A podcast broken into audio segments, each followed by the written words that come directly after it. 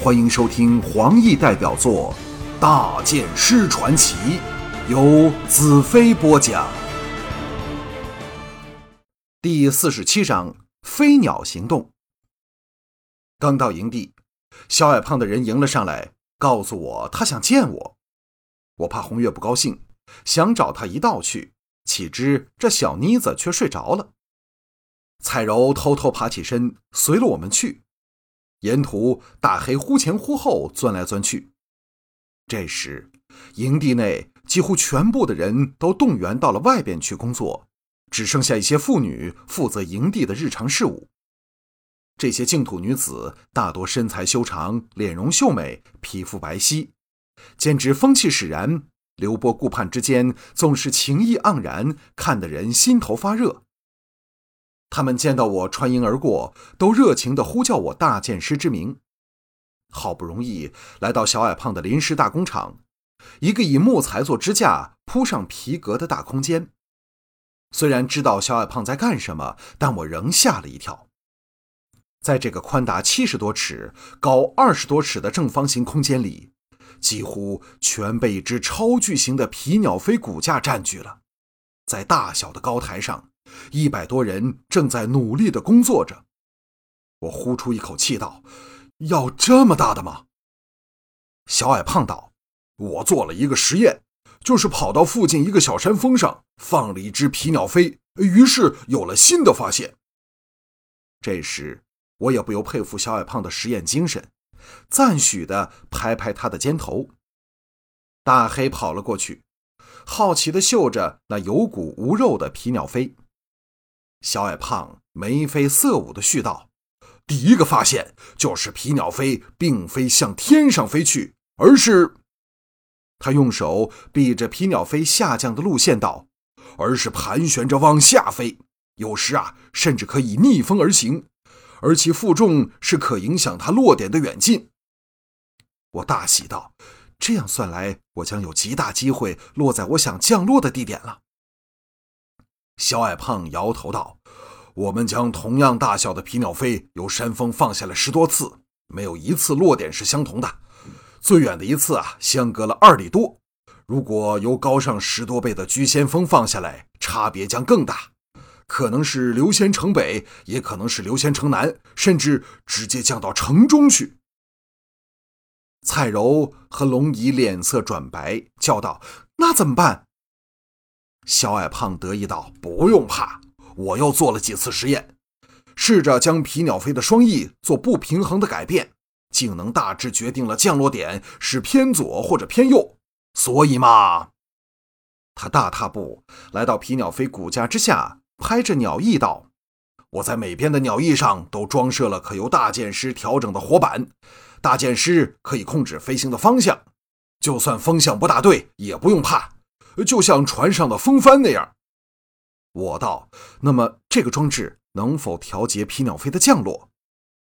小矮胖道：“呃，降落是另一套方法，我会令你能把鸟翼折起来，那时皮鸟飞便会往地上掉下去。”龙姨失声道：“这么高掉下去，怎能活命？”小矮胖道：“不用怕，快要掉到地上时，大剑师可将鸟翼再张开，减缓跌势。”而且我特制了一件垫满软棉的大衣，到时候啊会给大剑师穿起来，就算跌下去也没有大碍。我对小矮胖不由衷心佩服，点头道：“干得好！什么时候能完成？”小矮胖看了看他的得意之作，道：“我动员了两百妇女缝制皮鸟飞的皮，最迟明晚我就能交货。”我心头一阵激动。明晚之后，只要天气适合，我就可以由居仙岭翱翔而下了。回到营帐时，天梦和飘香两星已升上了中天，正值夜中时分。营地仍是处处灯火通明，所有人都不眠不休地为即将来临的攻城之战努力着。红月也醒了过来，和刚回来的尼雅谈笑着。营帐前的空地上燃起了篝火，几个年轻将领围坐着，兴高采烈地等我回来。原来是约诺夫、龙哥、秀清、侯玉和红金。这批南北将领似乎混得很是融洽，再没有以往互相敌视的痕迹。大黑认得红晶等人，走过去，用他的大舌头向众人打招呼。红晶亲切地摸着大黑，这时我才看到他肩头包扎着绷带。我来到他们中间，龙姨则羞答答地坐在他兄长龙哥之旁。彩柔径自加入了尼雅和红月的小圈子，这也是彩柔的一向作风。尽量不干扰自己男人和朋友的交往。我向红晶道：“这是给哪个女人抓伤了？”众人大笑起来。红晶神气的道：“今天我们在营地北十里处和敌人一个近一百人的侦察队伍相遇，干掉了对方十多个，其他的都跑了。不过我们也死了几个。黑茶鬼呀，真是不好对付。”斯文秀气，随着我由南方一路征战的秀清道：“我真希望有大剑师一半的厉害，对着黑茶人能狠狠的多杀几个。”侯玉道：“呃，但大剑师已把勇气和信心给了我们。以往对着黑茶鬼时，他们像野兽一样呼叫着攻过来，我们的刀法连平时五成都使不出来呀。但今天我们和黑茶鬼干上时，人人都勇气倍增，奋不顾身。”反而黑茶鬼好像怕了似的，杀的真是痛快淋漓。我道：“你们怎么这么巧走到一块儿了？”约诺夫笑道：“我和龙哥巡逻回来的时候啊，刚好遇到他们。说起大剑师，就一起来看看你睡了没有。哪知你还没回来。”龙哥道：“我倒是有件好东西要送给大剑师。”说罢，将一个沉甸甸的格囊递了过来给我。我打开格囊，取出一个黑黝黝的圆筒，筒头有一只连着铁锁的像八爪鱼一般的钢钩，打造的非常结实。铁锁的其余部分藏在筒内。龙哥解说道：“这是当年北方一个叫妙手的巧匠造的，可惜呀，在黑茶人攻城时生死不明。看，这桶旁是机括，只要一按。”锁钩就会借强力弹簧射出，最远呢能到五十尺，足可以攀上最高的城墙，对大剑师进入流仙城会很有帮助。你要不要试试看？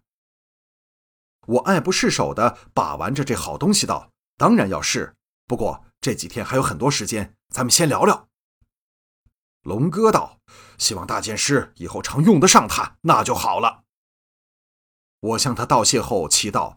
为何你们没带酒啊？红晶叹道：“七位大公联手签署了法令，从今天开始啊，一直到攻陷刘仙城，谁都不准喝酒。还有其他很多见他妈的大头鬼的规矩。”约诺夫道：“大剑师，你知道吗？现在不但所有净土男儿都以你为偶像，就连很多骄傲的娘们儿都忍不住整天谈着你。你呀，外出时候小心点儿。”这些女人可不是单凭你的圣剑能应付得过来的。龙哥大笑道：“连我这眼高于顶的妹子都磨在你身边不肯走，可见呀！”哎呦！龙姨用手肘重重撞了一下龙哥，红着脸站了起来，头往宁雅等人处。众人乐得哈哈大笑。我感受着他们真挚的友情，心中一片温暖。要建立这种关系，我们究竟经历了多少误会、谅解和患难呢？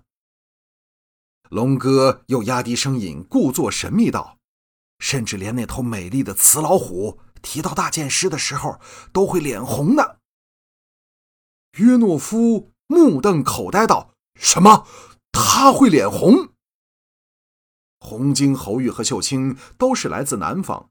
茫然不知两人在说谁，好奇心大起，追问道：“是哪只美丽的雌老虎啊？”